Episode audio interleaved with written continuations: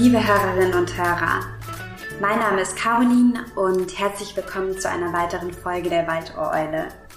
Heute nehmen euch meine Kollegin Hanna und ich mit in die Märkische Schweiz und berichten euch vom NABU SBA Betreuungsprogramm. Die Abkürzung SBA Special Protection Area steht für ausgewiesene EU-Vogelschutzgebiete. Allein in Deutschland gibt es 742 davon. Das Ziel unseres Projektes ist der Aufbau eines bundesweiten betreuenden Netzwerkes. Unsere ehrenamtlichen Ornithologinnen helfen uns dabei, tiefergehende Informationen über den Zustand, die Gefährdung und das Management in den von ihnen betreuten Vogelschutzgebieten zu gewinnen. Damit Sie einen besseren Einblick in unser Projekt bekommen, haben wir einen unserer ehrenamtlichen Ornithologen, Herrn Dr. Frank Küchler, interviewt. Frank ist seit mehr als 40 Jahren Mitglied der Fachgruppe Ornithologie und Vogelschutz Märkische Schweiz und ein passionierter Natur- und Vogelschützer. Viel Spaß beim Zuhören. Schön, dass du dir Zeit genommen hast für uns heute. Und zwar kannst du uns von dem SPA-Betreuungsprogramm erzählen und deiner Arbeit. Ja, das ist schön hier, dass ihr gekommen seid. Ich freue mich da, dass man auch mal da auch für die Öffentlichkeit berichten kann, was man äh, quasi ehrenamtlich alles so leistet. Diese, diese Betreuertätigkeit äh, ist ja quasi, äh, um dieses Schutzgebiet erstmal zu überwachen und zu beobachten, wie entwickelt sich dieses Schutzgebiet. Die Märkische Schweiz ist ein äh, internationales Vogelschutzgebiet und hat fast 18.000 Hektar Fläche mhm. mit einer riesen äh, Struktur von verschiedensten Ökosystemen. Deswegen ist es ja auch ein Vogelschutzgebiet mit über 140 Brutvogelarten, weil wir dort eben Waldökosysteme haben, wir haben Offenlandökosysteme, wir haben Moorlandschaftsökosysteme, wir haben Gewässerökosysteme und auch Teichwirtschaften, äh, die quasi dort als Rastgebiet äh, für Wasservögel zählen. Und das kann ja einer alleine gar nicht leisten, mhm. das ehrenamtlich zu beobachten, äh, sondern das ist eine ganze Fachgruppe, die hier arbeitet. Wir haben als NABU, so sehe ich das jedenfalls, auch eine gewisse Kontrollfunktion. Und wir sind hier zu Hause. Das ist unser Streifgebiet. Mhm. Und wir sind hier quasi 365 Tage im Jahr. Ja. Und wir sehen, was hier wirklich passiert. Und deswegen ist es sehr notwendig, dass auch diese NGOs und so weiter bei diesen äh, äh, Projekten, wo es um europäische äh, Vogelschutzmaßnahmen geht, nach dieser europäischen Vogelschutzrichtlinie, dass da die ehrenamtlichen Leute das auch mit kontrollieren, weil ich selbst auch schon leider auch als Gutachter und Begutachter die Erfahrung gemacht habe, dass dort quasi, wenn es ums Geld geht, dann mhm. ja, dann ist dann ist kein Herzblut dabei, ne? Und das ist genau das, was wir hier haben. Ja, und man sieht auch das Herzblut. Äh, Blut, ähm, ja, du hast uns alles gezeigt. Das ist wunderschön von der Landschaft. Vielleicht interessant zu wissen, wie, wie ist denn die Situation gerade bei euch, ähm, was den Bestand betrifft und ja auch generell die Auswirkungen? Das, das ist ja äh, in der Natur, die durch den Menschen stark beeinflusst ist, ein ständiger Wandel, der eben auch, äh, auch äh, sehr von der Politik abhängt. Mhm. Was, was haben wir in der Bundesrepublik Deutschland für eine Naturschutzpolitik oder auch äh, äh, Waldschutzpolitik hier? Die Waldschutzpolitik muss nicht unbedingt Naturschutzpolitik sein, was wir jetzt hier auch in der Märkischen Schweiz, in dem SBA, was natürlich auch Naturpark ist mit sehr vielen FFH-Gebieten, was man hier deutlich merkt. Und ihr habt es auch gesehen. Es gibt solche äh, äh, Bereiche hier im Wald, da werden äh, Ortsart, also ortsfremde, nicht einheimische Gehölze gepflanzt und eingegattert mit Fördermitteln. Und da werden andere ökologische Waldbauformen da angewendet, zum Beispiel wie bei uns hier vom äh, Kirchenforst, wo sogar dann äh, ein, ein, ein Baumfalke dann da drin brütet. Mhm. Wir beobachten das ja schon seit vielen Jahrzehnten, dieses Gebiet. Jetzt mittlerweile ich ja schon fast 50 Jahrzehnte in der Sache. Ich habe als Siebenjahr ja irgendwo angefangen damit. Ja. Und wir haben auch Veröffentlichungen gemacht, schon zu DDR-Zeiten, zur Vogelwelt der Märkischen Schweiz und auch danach als Fachgruppe Ornithologie und Vogelschutz. Auch bei diesen ganzen Natura 2000 Projekten, auch bei anderen Arten oder Pflanzen oder Insekten hat man festgestellt, äh, bei den langjährigen Bestandstrends, aber besonders bei den Ornithologen, hat man also bei den Vogelarten hat man festgestellt, dass diese, die, das ist ein Artensterben im Gange. Mhm. Ja. Weil unsere landwirtschaftlichen Flächen hier, diese Agrarsteppen durch äh, Düngemittel und äh, durch Chemikalien äh, äh, dermaßen vergiftet sind, dass das Bodenleben da drin tot ist. Mhm. Ein Feldhase, der eigentlich Feldhase heißt, ihr habt ja auch welche gesehen hier bei uns, ja. äh, es kommt halt eben auf die Blühstreifen an und es kommt auch auf diesen Übergang an, gerade in dem Vogelschutzgebiet, wo wir eben auch viele Trockenrasen haben. Der Hase ist ein Apotheker, der sucht sich überall immer das Allerbeste. Und so ein Hase, wenn der in so einem großen Acker drin wohnen würde, der würde verhungern. Da ist kein Pflänzchen außer das Getreide oder der Mais. Ja. Ja, und äh, diese, diese Randeffekte und äh, wie gesagt, das ist ein Naturparadies, was wir hier haben, aufgrund seiner Vielgestaltigkeit, aber wir haben damals eben auch einen großen Fehler gemacht. Wir hätten noch weiträumiger dieses Gebiet fassen müssen. Mhm. Ja, das hat man äh, hinterher erst festgestellt, äh, äh, gerade diese Saumbiotope, diese Randbiotope. Und wir sollten damals klare Grenzen finden dafür. Und da haben wir dann halt eben die Waldränder gemacht. Und das ist ein großer, großer Fehler gewesen. Mhm. Wir hätten mindestens noch ein oder zwei Kilometer weiter rausgehen müssen, weil in den Waldgebieten, da brüten zum Beispiel hier der Rotmilan oder Mäusebussard und die äh, jagen in der Feldgemarkung. Mhm. Da, wo es überhaupt noch Mäuse gibt. Ja. Ne? Und wir hatten heute das auch gesehen in den Wiesen, dann die Rohrweihe, die da gewesen ist, geflogen ist, die vielen Kraniche, die da sind. Das hat, das hat auch was mit unserem Schutz zu tun und das sind mal positive Dinge, die man da sieht. Ja. Und in den Jahren, ich meine, du bist schon sehr, sehr, sehr, sehr lange in dem Gebiet tätig und natürlich auch ja, der Experte für das Gebiet.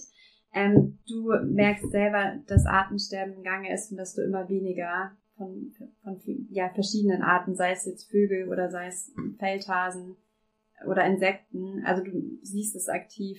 Ja, genau. Also man, man merkt das ganz deutlich. Man merkt äh, die, die, die, das kommt einem so vor, genauso wie euch das vorgekommen ist, wenn man in so ein Gebiet kommt, oh, das ist ja alles total intakt, das ist ja super. Mhm. Aber das ist nur ein Trittstein. So, so solche, solche Sachen wie Rohrwein, äh, wie Rotmilane, wie Mäusebussard, Wespenbussard und so weiter und so fort und Kraniche, das war mal früher und auch die ganzen Limikolen, da haben wir jetzt überhaupt keine gesehen. Wir hätten hier mal eine Bekassine da unten mitkriegen müssen, aber durch diese Grassteppe funktioniert das nicht mehr, ne? Ja. Und äh, diese, diese, diese Arten, die verschwinden und man merkt das auch tatsächlich. Es brütet hier in unserem Landkreis, selbst im Landkreis haben wir keinen Kiebitz mehr, der hier brütet. Der Kiebitz ist eine Alleweltsart gewesen. Ja. Aber man sieht auch, wie wichtig eure Arbeit ist, weil ich meine, du bist hier eigentlich aufgewachsen, du kennst das Gebiet wie niemand, also wie kein anderer Ornithologe. Und deswegen ist das Programm auch so wichtig, weil wie willst du als Externer das Gebiet so gut beurteilen können, wie als wenn du jetzt zum Beispiel untersuchst, wie die Entwicklungen so ja, das, das ist eine traurige Entwicklung, äh, die die Behörden machen. Die denken, äh, die können mit Geld ihre Aufgaben einfach äh, äh, einkaufen, die sie selber nicht erledigen können. Früher hatten wir, äh, ich rede von früher, wenn ich von früher rede, ist schon eine ziemlich lange Zeit her. Und äh, es gab äh, äh dort solche, diese, diese, diese ehrenamtlichen Tätigkeiten, solange sie staatskonform war, waren, will ich mal sagen, also jetzt, wenn es um Erfassung von Brutvögel ging und so weiter, mhm. da hatten die damals bei dem DDR-Regime da äh, nicht so ein Problem damit und fanden das sogar dann irgendwo gut, weil sie dann möglicherweise auch irgendwelche Schädlingsbekämpfungsmittel einsparen konnten. Ähm, diese, diese Zeiten, da hatte man viel mehr Wert auf ehrenamtliche Arbeit gelegt. Mhm. Und da hatte man auch viel Unterstützung gekriegt, staatlicherseits. Diese Unterstützung kriegt ja der NABU dann auch, aber immer nur durch harten Kampf und durch diese Projekte und sowas. Ja. Aber diese, diese, diese unkommerzielle, unbeschwerte Arbeiten, das ist heutzutage völlig verloren gegangen. Wie sieht denn so deine tägliche Arbeit aus im Schutzgebiet? Also was, was machst du? Na, direkte, man versucht ja quasi A, diese Erfassungstätigkeiten, das Beobachten dort der Vögel, dann habt ihr ja gesehen, also jetzt, wir haben auch so ein Nistkastenprogramm. Jetzt vorhin, mhm. jetzt ist die, jetzt ist hier die Bachstelze da. Die fliegt hier immer gegen die Fensterscheibe und macht die Scheibe hier dreckig. Da müsst ihr mal gucken, dann einfach mal, dann springt die hier, dann schlägt die hier, die, die sieht ihr Spiegelbild und kommt hierher. Seht ihr das? Ja, ja, ja. ja die greift die Scheibe an, die klopft von außen an. ne? Ja. Also, ja, also wo war man hängen geblieben Kat jetzt? Also bei den, Kartieren. Bei dem Kartieren, ja, das sind und Kartiertätigkeiten, aber jetzt so Wiesenpflege und so eine Sachen, das alles mache ich nicht, da ich ja keine Mhm. Zeit, ne? Das macht eher so mein Kumpel und es wäre sehr schön, wenn das hier auch im Roten Buch dann mal vom NABU irgendwann übernommen werden könnte. Aber es sind vor allen Dingen solche Sachen, äh, Stellungnahmen schreibe ich sehr viel, äh, äh, auch äh, in Verbindung mit dem Landesbüro anerkannter Naturschutzverbände Ja. Äh, eben dadurch die Kenntnisse, weil ich ja als Feldornithologe ehrenamtlich, hobbymäßig unterwegs bin, arbeiten tue ich ganz was anderes. Ja. Äh, Da bin ich im Boden- und Grundwasserschutzbereich dort äh, äh, zugange. Ähm, die weiterhin arbeite ich als Vorsitzender vom Naturschutzbeirat von Märkisch-Oderland und ich sehe, im Prinzip der Naturschutzbeirat ist dafür zuständig, dort äh, die untere Naturschutzbehörde in ihren Entscheidungen zu beraten. Mhm. Und wir kriegen alles, was in irgendeiner Art und Weise mit Schutzgebieten zu tun hat, also eben auch was hier in der Märkischen Schweiz los ist, im Vogelschutzgebiet, das kriegen wir auf den Tisch. Ne? Und heutzutage, man muss einfach schneller sein, man muss immer informiert sein, was los ist. Da Ja. draußen so, wie mein Kumpel Jörg sagte, so als Genussornithologe da durch die Gegend zu taumeln und zu träumen, das bringt überhaupt nichts. Man muss aktiv überall dran sein. Ja. Auch mit anderen Verbänden zum Beispiel ist oftmals äh, von irgendwelchen Vogelschützern da der Jagdverband verpönt oder oder äh, von Naturschützern und diese Sachen, also mit den Jagdverbänden, da gibt ja auch den ökologischen Jagdverband, da bin ich geteilter Meinung dazu, weil ich halte das äh, für ziemlich überflüssig, da Rehe auszurotten, dass der Wald zuwächst. Das ist eine, das ist eine Milchmädchenrechnung. Ihr habt es ja Mhm. hier gesehen. Hier gibt's auch keine Rehe mehr, das hat der Wolf erledigt. Ne? Aber Ja. der Wolf, der ist eben auch nur da, dort, wo er eben entsprechende unzerstörte Lebensräume hat. Der braucht, der braucht auch äh, Tiere, der braucht Wild, der braucht Rotwild, der braucht Wildschweine, der braucht Rehe und so weiter und so fort.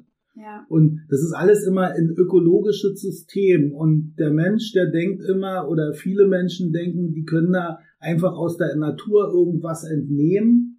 Und das ist ein unerschöpflicher Vorrat, ne? wie man auch sagt, regenerative Energien und dies und das.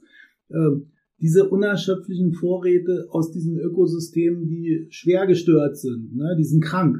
Ja. Das muss man behutsam mit Fingerspitzengefühl und überlegt machen. Ja. Ne? Ich sehe auch gerade den ähm, Bericht vor dir. Wie lange ist denn so ein SPA dann Bericht, den du einsenden Ja, wirst? Das ist äh, diese diese Berichte, das ist äh, digital. Also ich habe das Ding noch nicht ausgedruckt, aber hier Seiten? unten, das ist hier äh, ein größeres äh, größeres Teil. Ne? Aber es kommt immer drauf an, wie viele Seiten da draus werden, wenn man da die Tabellen dann alle ausgefüllt hat und so. Da kann dann ruhig mal so 30, 40 Seiten, wenn man es ausdrucken will, werden. Ne? Ja. Aber das kommt ja nicht auf die Größe an, sondern auf den Inhalt. ja. Wir müssen versuchen, möglichst alle Einflussfaktoren auf die Vogelwelt jetzt speziell zu erfassen Ja. und zu bewerten, dass halt eben die Behörden, äh, dass wir denen auch Zuarbeiten machen können, dass wir mit denen kommunizieren können Mhm. und äh, können sagen, hier hört mal da und das. Und unser Märchen ist halt, dass wir mal hier die, diese Märkische Schweiz und diese Vogelschutzgebiet, SBA-Gebiet ist ja eigentlich noch viel größer, bis zu den Altfriedländer Teichen, dass wir das als Lebensraum erhalten und dass wir das als Lebensraum verbessern. Aber momentan ist halt eben der Trend genau andersrum. ja. Das sind, das sind die Landnutzungen, die hier einen Einfluss haben auf das Gebiet. Und das wird auch früher oder später auch diese Klimaeffekte haben, das auch. Ja, ist ja auch ein wichtiges Thema beim NABU. Vielleicht noch ähm, zu den Vögeln, die du natürlich auch beobachtest. Welche Vögel, die jetzt auf der roten Liste sind, sind denn hier auch vorhanden in deinem Gebiet? Oh, da müsste ich jetzt direkt das auswerten, aber wir haben dazu Veröffentlichungen gemacht. Äh, diese rote Listen, die werden ja ständig aktualisiert. Ja, Und wenn jetzt ein Vogel von der roten Liste fliegt, wie zum Beispiel der Kranich, das ist ja erst vor kurzem eine rote Liste rausgekommen. ja, Wenn jetzt, äh, wenn jetzt der Kranich da rausgeht aus der roten Liste, dann ist das ein Erfolg, ja. den wir da haben. Ne? Und ihr habt heute da, ich glaube, waren vier Kraniche gesehen, Hm. äh, die da unten im Luch umherlaufen. Die führen jetzt ihre Jungen in dem hohen Gras. Äh, die sind halt eben nicht mehr auf der roten Liste. Aber äh, hier haben wir halt, äh, ich muss nur mal zählen, also die sind alle auf der roten Liste, die wir hier haben, diese Arten. Wir haben ja 1, 2, 3, 10, 20. Ungefähr als Zielarten haben wir hier, äh, ich glaube, 30 Vogelarten und noch ein bisschen mehr Vogelarten als regelmäßige Gäste und durchziehende Vogelarten. Und alle sind geschützt äh, nach Anhang 1 der Richtlinie der Europäischen Vogelschutzrichtlinie. Ja. Wir sehen auf jeden Fall eine große Liste. Ja, ja, und wie gesagt, äh, wir haben hier die, die, die, das, diese rote Liste hat äh, leider keine Gesetzeskraft, sondern funktioniert nur orientierend. Das ist wichtig, welche in diesen in der Vogelschutzrichtlinie stehen und damit unter Naturschutz stehen. Und es sind alle 140 Brutvogelarten, die wir hier haben. Ja. Wow. Und die sind tatsächlich geschützt, weil man denen ihre Lebensräume nicht stören darf, dass die Bruten nicht stören darf, wenn Brutzeit ist und so weiter und so fort. Vielleicht, weil du ja auch eine super spannende Geschichte hast, wie bist du eigentlich zum, zur Ornithologie gekommen damals? Was ist so deine Geschichte? Ich wollte schon immer Naturforscher werden. Ich habe halt eben zu viele Tierfilme gesehen, sogar schwarz-weiß im Ostfernsehen wahrscheinlich.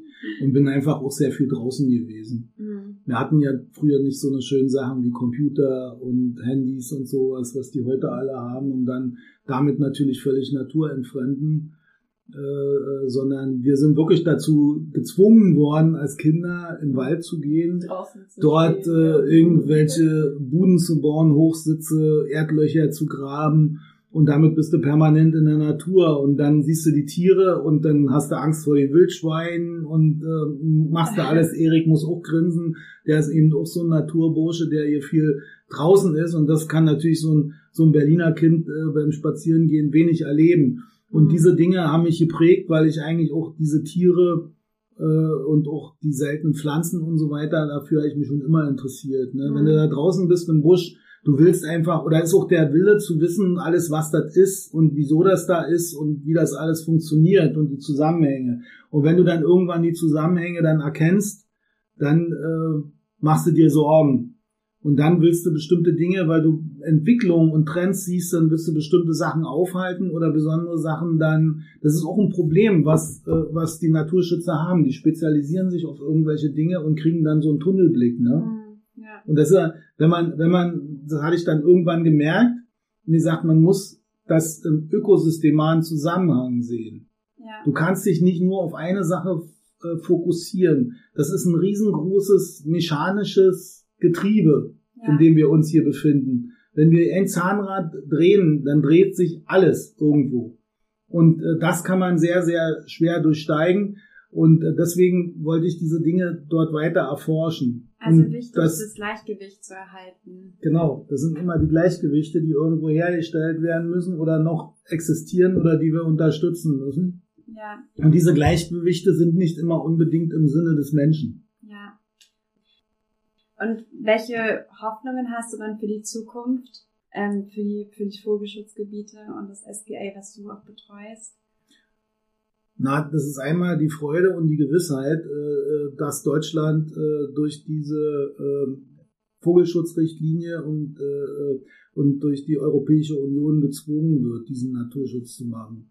Von sich aus traue ich das momentan dieser Bundesregierung und auch äh, obwohl da die Grünen sind, was mich besonders schockiert, ne, äh, und traue das auch hier der Landesregierung in Brandenburg nicht zu. Die werden gezwungen durch die Europäische Union und darüber können wir froh sein. Und das ist auch für mich toll, weil ich bin auch kein Deutscher mehr, sondern ein Europäer. Hm, ja. Und wenn du jetzt freie Hand hättest, du könntest alle Maßnahmen durchsetzen, ähm, die du wolltest, was würdest du jetzt direkt durchsetzen, um das Gebiet besser schützen zu können? Wie ich schon sagte, das ist ein riesengroßes Getriebe, aber ich würde erstmal einfach nur Recht und Gesetz durchsetzen. Mhm. Das ist das Hauptproblem. Ja. Und ich würde auch auf keinen Fall, wie das jetzt ja momentan gemacht wird, Dinge und Errungenschaften, die wir schon erreicht haben, einfach rückgängig zu machen, rückgängig machen, wie zum Beispiel diese Pufferbereiche um das Vogelschutzgebiet von 1000 Metern. Das ist ein Ding, was mich besonders schwer getroffen hat, dass man äh, äh, bei den Schutzgebieten jetzt äh, Änderungen vorgenommen hat über das Landesumweltamt und gesagt hat, es gibt keine formalen äh, Schutz Zonen mehr um das SBA-Gebiet zum Beispiel von den 1000 Metern, sondern es wird dann von Fall zu Fall entschieden. Mhm. Also wenn entschieden werden müsste, was hier gebaut wird, ob das nun Windkraftanlagen sind oder irgendwelche Nutzungsformänderungen, die in irgendeiner Art und Weise Einfluss auf das Vogelschutzgebiet haben, dann muss das vernünftig ökologisch beurteilt werden und da kann man nicht mit Scheuklappen durch die Welt rennen. Ja. Um dann irgendwelchen Investoren eine Freude zu machen. Sogar im Herz des Vogelschutzgebietes da äh, in, in, in Niedermoor weiter hart zu entwässern und dann noch zusätzlich dazu tolerieren, dass dort äh, Biberbauten entfernt werden illegal und so. Ja. Nee, ähm, auf jeden Fall, ja, merkt man wichtig, die ehrenamtliche Arbeit ist und wichtig ist, vielleicht auch so die Geschichte und die Entwicklungen von einem Gebiet mitzuerleben, in, jetzt auch in seiner Tätigkeit. Aber ja, wir müssen, ja, ich glaube, wir alle möchten uns auf jeden Fall bei euch bedanken für eure Arbeit. Richtig toll, auch von dir jetzt Einblicke zu bekommen in das Gebiet und ja, vielen, vielen Dank, dass du dir die Zeit genommen hast, uns auch ja von deinen, von deinen Herausforderungen und auch dein, ja, deiner täglichen Arbeit zu erzählen. Ja, genau. Und ich grüße alle NABU-Freunde und Mitglieder. Lasst euch nicht unterkriegen, macht weiter. Ich hoffe, euch hat die Folge gefallen und ihr habt einen besseren Einblick in unser SPA-Projekt erhalten. Wenn ihr weitere Fragen zu dem Projekt habt oder ihr uns ein Feedback geben möchtet, schreibt gerne eine Mail an waldoreule.nabu.de. Wie gewohnt habe ich noch einen Suite of the Week mitgebracht, passend zum Thema Schutzzonen. Heute verschlägt es uns nach Australien. Die Regierung Australiens errichtet ein neues Schutzgebiet für Koalas, um deren Zahl bis 2050 wieder zu verdoppeln. Die Zahl der Koalas ist in den letzten 20 Jahren leider stark zurückgegangen. Das liegt an den schweren Buschfeuern der letzten Jahre, aber auch an Dürre und Krankheiten. Die Regierung von New South Wales hat an der Ostküste Australiens kürzlich 2000 Hektar Buschland gekauft, welches nun zum Koala Nationalpark werden soll. Wir freuen uns natürlich sehr darüber. Nun wieder zurück nach Deutschland. Schaut euch gerne weitere NABU-Spendenprojekte auf unserer Webseite an. Den Link dazu habe ich in den Show Notes verlinkt. Bis zum nächsten Mal.